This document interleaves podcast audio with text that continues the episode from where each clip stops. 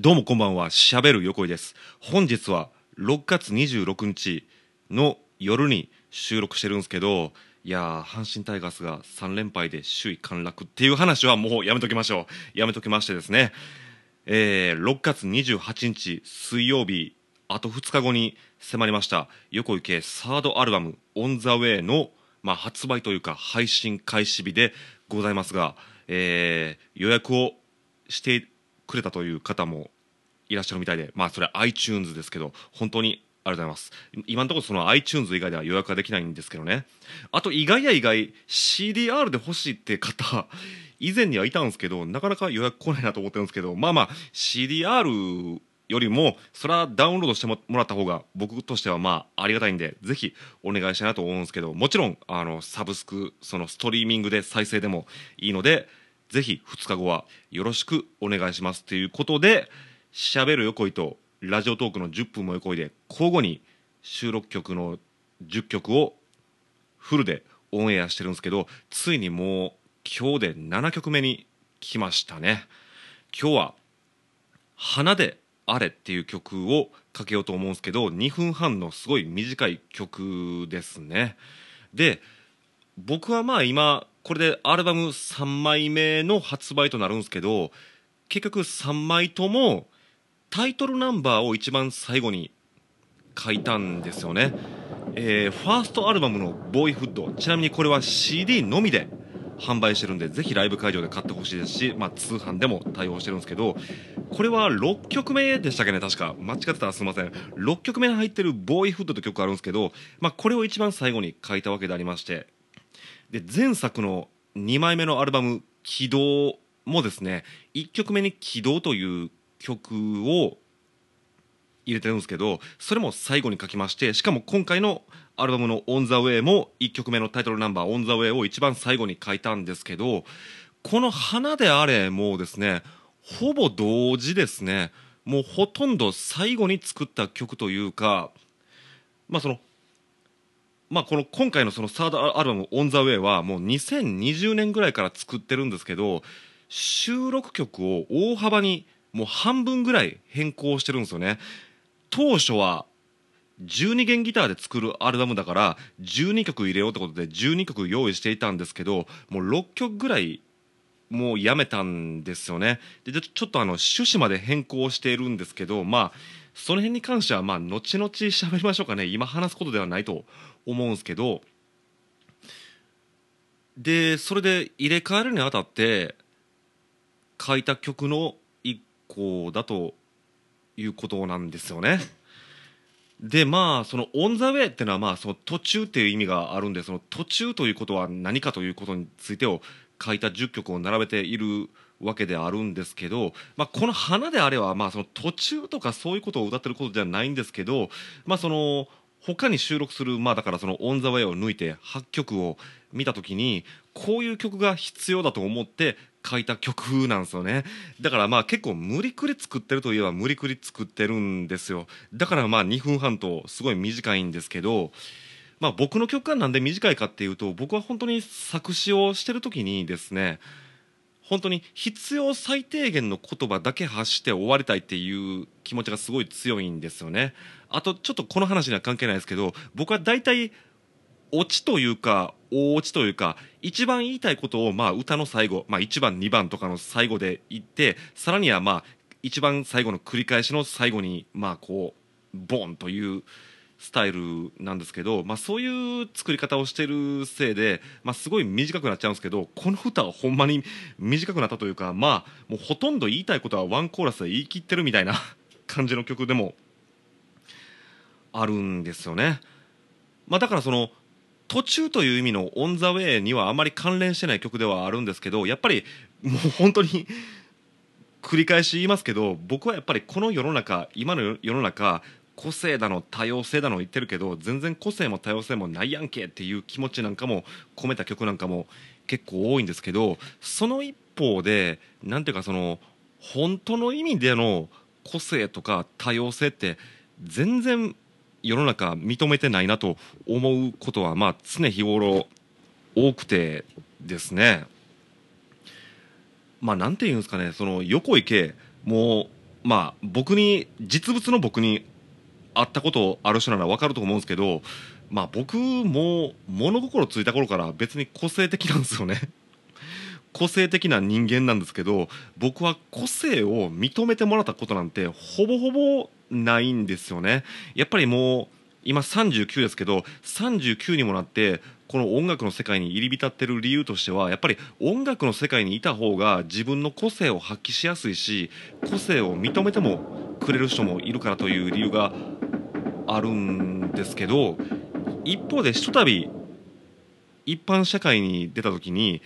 まあその僕の個性なんて個性として認めてくれる人なんてまあいないんですよね。でその一方でその今世の中ってその個性や多様性を認めようとかいう流れの一環としてなんかどうかは知らないですけどありのままでいいよとか素のままでいようとか自分をさらけ出そうとかなんかそういう言葉もすごい目立つじゃないですか。現にミュージシャンなんかでもそういう言葉を軽々しく歌にして歌ってる人いるんですけどまあまあそのありのままでいて素を出して自分をさらけ出すというのはまあ確かに個性的になる多様性になるまあ一歩目というか、まあ、もちろん一番大事なことだと思ってるんですけどなんかちょっとそれも間違ってへんって思うことも多いんですよね。まあ、例えばだから今世の中で、まあ、多様性を認めようって言いながらね、その多様性とかいう言葉を利用して悪いことする人いっぱいいますけど同じくそのありのままだったら何をしてもいい素のままだったら何をしてもいいっていうそういう風潮をよく僕普段目にしますしあとそれからまあ横井圭みたいなこういう僕みたいなキャラクターやったら一番損を被る人が多いと思うんですけどその逆にそのありのままが素晴らしい素のままが素晴らしいからと言ってですね要するにかっこ悪いままでかっこ悪いままで色とかかっこ悪い一面を晒せみたいなことをなんか強要されると言ったらいいんですかね。まあなんかそういう場面も僕はまあ人生で多かったですね。うんちょっとまあすごい説明は難しいんですけど例えばその僕横井圭なんて音楽をしてるんですよね。でしかも音楽で歌を歌ってるわけなんですね歌を歌うということはつまりステージの真ん中センターに立つわけですししかも人前で大声を出したりとかまあこの喋る声もそうですけど人前で喋るということをするわけであってしかも僕はそれがまあ僕は好きというか、まあ、気持ちいいわけなんですね。だからそれを手っ取り早く言えば僕はかっこつけるのが好きなんですよ。かっこつけるのが大好きですしかっこつけたい人間ですしまあもちろん褒められたいで褒められたいですしちやほやされたいんですけどそのだからかっこつけたい褒められたいちやほやされたいというのが僕の本性ですし本音ですしありのままの姿なんですね。だからつまりは僕はかっこつけることこそが僕本来の自分本来の自分というかまあその自分の生きる目標みたいなところなんですね。だからまああの前回の「オーマイベイビー」のその ね若い子に言われて服を買い直しに行ったっていう話からして僕はまああまりファッションとかには興味がないというよりかはセンスがないんですけど、まあ、それでももちろんかっこいい服を着て着飾ってですね思いっきり人の前でもちろんだからかっこいい音楽を演奏してかっこつけようと思うわけなんですけどそのかっこつける作業とか動作なんかがありのままじゃないって言われることが多いというかそうですね。これはまあ音楽に関わらず本当に僕の人生がそうでしたね。だから僕は本当に目立つのが好きなんで何としてでも目立ってやろうっていうことばっかり日常で考えてるんですけどその目立とうとする行為がありのままじゃないってことを言われるんですけどいやそれちょっと違うくねって思うんですよね。あのだからつまりかっこつけたりとか着飾ったり着飾ったりするのは確かに素のじ素の自分ありのままの自分ではないんですけどそれをそういうふうにしようという行為や気持ちや行動は偽りない自分だということを僕は昔から主張してるんですけどなかなかそれを分かってくれる人はいないですしそうそう。でこれで今急に思い出したんですけどその反面ですよ。その反面僕最近最近でもないなムカついてるのがその僕はその普段ゴールデンタイムその夜のテレビなんかは全く見ないんですよ。僕は深夜番組しか見ないんですけどなんかゴールデンタイムにあのマナー講師ですか？そのマナー講師のおばさんが引っ張りだこなんですか？まあこれちょっと前ぐらいの話ですかね。実はそのマナー講師のおばさんって関西ローカルの番組では実はもう10年ぐらい前から出てたりしていて僕は知っていたんですよ。だから僕からすると何を今更というかああこの人最近全国ネットの番組出てるなと思って見てるんですけど僕このマナー講師のおばさんほんまに大嫌いなんですよね。あのマナー講師のおばさんって最大の矛盾ってあのおばちゃん見てるだけでムカつきません？皆さん。僕も見た瞬間ほんまになんかイラつくなというかもうムカつく顔してんなって思うおばちゃんですしなんならあのおばちゃんの言動とか仕草とかも全部ムカつくじゃないですか。なのにあのおばちゃんはその礼儀作法のスペシャリストで礼儀作法についてはまあすごい詳しい人で礼儀作法のやり方なんかをまあ芸能人とかあとまあ一般企業なんかに行ってその一般企業の社員なんかに教えてるわけなんですけどあの僕はまあ昔剣道をやってましたしあそれからまあ茶道をやってる人がまあ周りにいたんでその茶道の教えなんかもいろいろ知ってるんですけどいや礼儀って 大事なのって真心なんですよね突き詰めれば。だから千利休も言ってますけど礼儀作法その作法ですよ。やり方が間違っていたりとかその礼儀作法を知らなくても相手を敬いたいとか相手をおもてなししたい相手をねぎらいたい、まあ、つまり尊敬する気持ちとか、まあ、お疲れ様っていうねぎらいの気持ちとかあのようこそいらっしゃいましたという歓迎の気持ちそれさえあったらもう礼儀はそれで完成なんですよって、まあ、千利休なんかも言ったりしてるんですけど僕はまさにそれじゃないかなと思ってるんですよ。もちろん僕その剣道とかやっててもちろん作法もありましたよ。だから作法も一生懸命学びましたけどでも大事なのは心だっていうことはまあ当時からまあ先生に教わっていたわけなんですけどあのマナー講師のおばさんって作法ばっかりで肝心のそのおもてなしする心って絶対このおばはんないやろと思ってますししかもそのそあのおばはんがレッスンをしてるシーン見てもその大事なのは心だっていうことを教えてるシーンって、まあ、少なくとも僕が見てる限りないんですよね。でそれをテレビとか芸能人が絶賛してこれこそが礼儀作法だうわーって言ってるんですけどアホちゃうかなと思うんですよそれこそそれこそですよそれこそ礼儀作法こそがなんていうかその見た目とかその仕草とか行動とか着飾ることじゃなくて 中身の心素のままありのままがありのままが大事なんちゃうんかいって僕は 思うんですよ。ね、でそういうところら辺ではいや礼儀作法ってのはその表向きとかその人から見た印象の方が大事なんだよってことをなんかね言う人っているじゃないですか。いやちゃうちゃうちゃうって。それこそ逆にありのままそのままの中身が大事ちゃうんっていう矛盾を感じながらもですねその一方ですよカッコをつけて着飾って音楽をしたりしてる僕みたいな人種のことをありのままじゃないそんなんは個性とは言わないっていう世の中ってほんまに矛盾してへんって思ったりするんですよねでもちろんあの今これ僕の話をずっとしてきましたけど僕だけじゃなくて僕とこういうふうに同じようなことを、まあ、悩んでる人っていうのはまあそうですね音楽だけじゃなしに、まあ、僕の周りにもいたりするんですよね。えー、まあその前回紹介した「オーマイベイビー」は主人公が僕じゃないっていう話をしたと思うんですけど、まあ、今回のこの「花であれ」は一応主人公は僕というか僕目線で書いた歌ではあるんですけど、まあ、この歌のモデルにしてる人は僕ではないんですよね。でまあそのモデルにしてる人っていうのは本当にすごい明るい人間でしていつもその明るさをまあその僕僕とかその僕の周りの人間に振りまいてくれる人間なんですけど、まあ、正直言ってその割と無理してる部分もあったりとかまあまあこんなこと言ったら失礼ですけど、まあ、作ってる部分もあるんですよ。でそれを僕は近くにいてもすごい感じるんですけどただもうその人はもうどんな手段を使ってでも周りを明るくしたいっていう考えの人間でしてまあその考えとか行動に関しては僕は本当に素晴らしいと思いますしで仮にその行動とか考えが別に嘘偽りであっても別にいいやんと結果的に周りが明るくなってんだからそれでいいしそれはそれでその人を僕は称賛すべきじゃないだろうかって思ったことがあって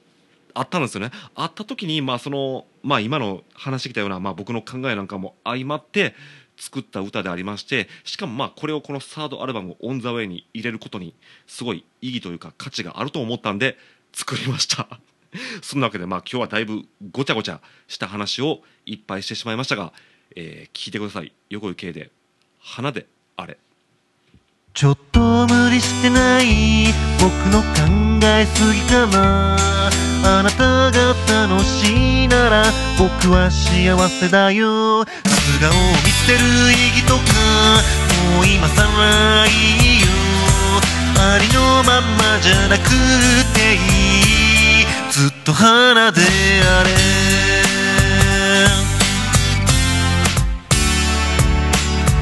何が間違いなのか。誰も深く考えちゃいない。わからなくなった時に正しさばかりが飛び交う。いっそばかげていたい。いっそぶっ飛んでいたい。そんな時あなたは僕の力の源大げさに見える元気や笑い声がたとえ嘘だとしても僕は嬉しいよ。裏側だとか本音だとかもう今さらいいよ。ありのままじゃなくていい。と花であれ。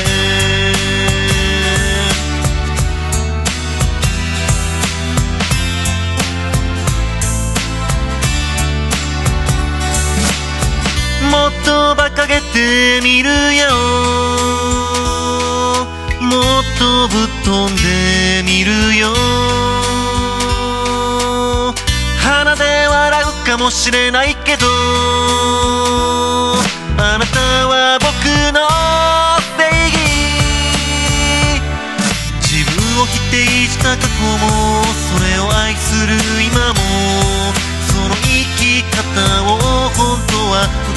っていた自分のありたい姿であり続けるために嘘や本当よりも守るべきもの今さら知りました。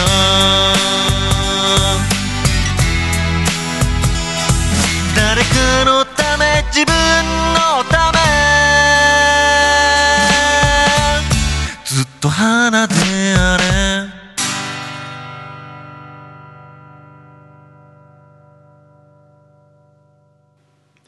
そんなわけであさってに配信が迫りました横井圭のサードアルバム「オン・ザ・ウェイ」から7曲目「花であれ」でした。ぜひダウンロードないしはストリーミングの再生よろしくお願いします。今その前半に収録したトークを聞きながら今喋ってるんですけど一応ですよフォローとしてもう一個話をしておこうと思うんですけどとは言ってもですね僕そのマナー講師のおばさんに一個だけ一個だけものすごい感動させられてる話があるんですよ。その関西ローカルの番組でそのマナー講師のおばさんの過去についてをあの 紹介するという番組があってそれを僕見ていたんですけどそのマナー講師のおばさんって日本舞踊をかつて若い頃やっていたそうなんですねでしかもその日本舞踊で全国大会に出場するほどの腕前を持っていた人なんですけど何回全国大会にチャレンジしても優勝できなかったらしいんですよね。でそんなある年ですよ。そのある年は体調を崩したんですかね。なんか病気ですかね。病気かなんかで全く練習ができなかった年があるそうなんですね。でももうそのエントリーしちゃったらしいんでエントリーしたからにはもう出とくかと思って出たらしいんですけど全く練習をしてなくて全然自信がなかったらしいんですよね。でこんな全く練習もしていない私がこんな全国大会に出場してごめんなさいっていう気持ちでなんかもうちっちゃく縮こまってすいませんみたいな感じで日本舞踊を踊っていたらなんと優勝したらしいんですよね。なんやそれと思ったんですけどでそこでマナー講師のおばさんは気づいたらしいんです。あなるほど。今の今というかそのそれまでの自分に足りなかったのはこれだと。その今までの自分には謙虚さがなかったと。今までの自分はその自信に満ち溢れていてこんだけ練習したからいけるやろって気持ちでその自信満々で堂々とあ の日本舞踊を踊っていたら全然優勝できなかったのに練習不足でもうこんな私が出てすいませんって気持ちで踊ったら 優勝できたらしくてあそういうなんていうかそのなんかすいませんというかなんていうかそのなんかちっちゃくというかまあ謙虚に行く姿こそが大事なんだってことを学んだっていう話をしていて僕この話に関してはめっちゃ感動してああなるほどなってこういうものの考え方も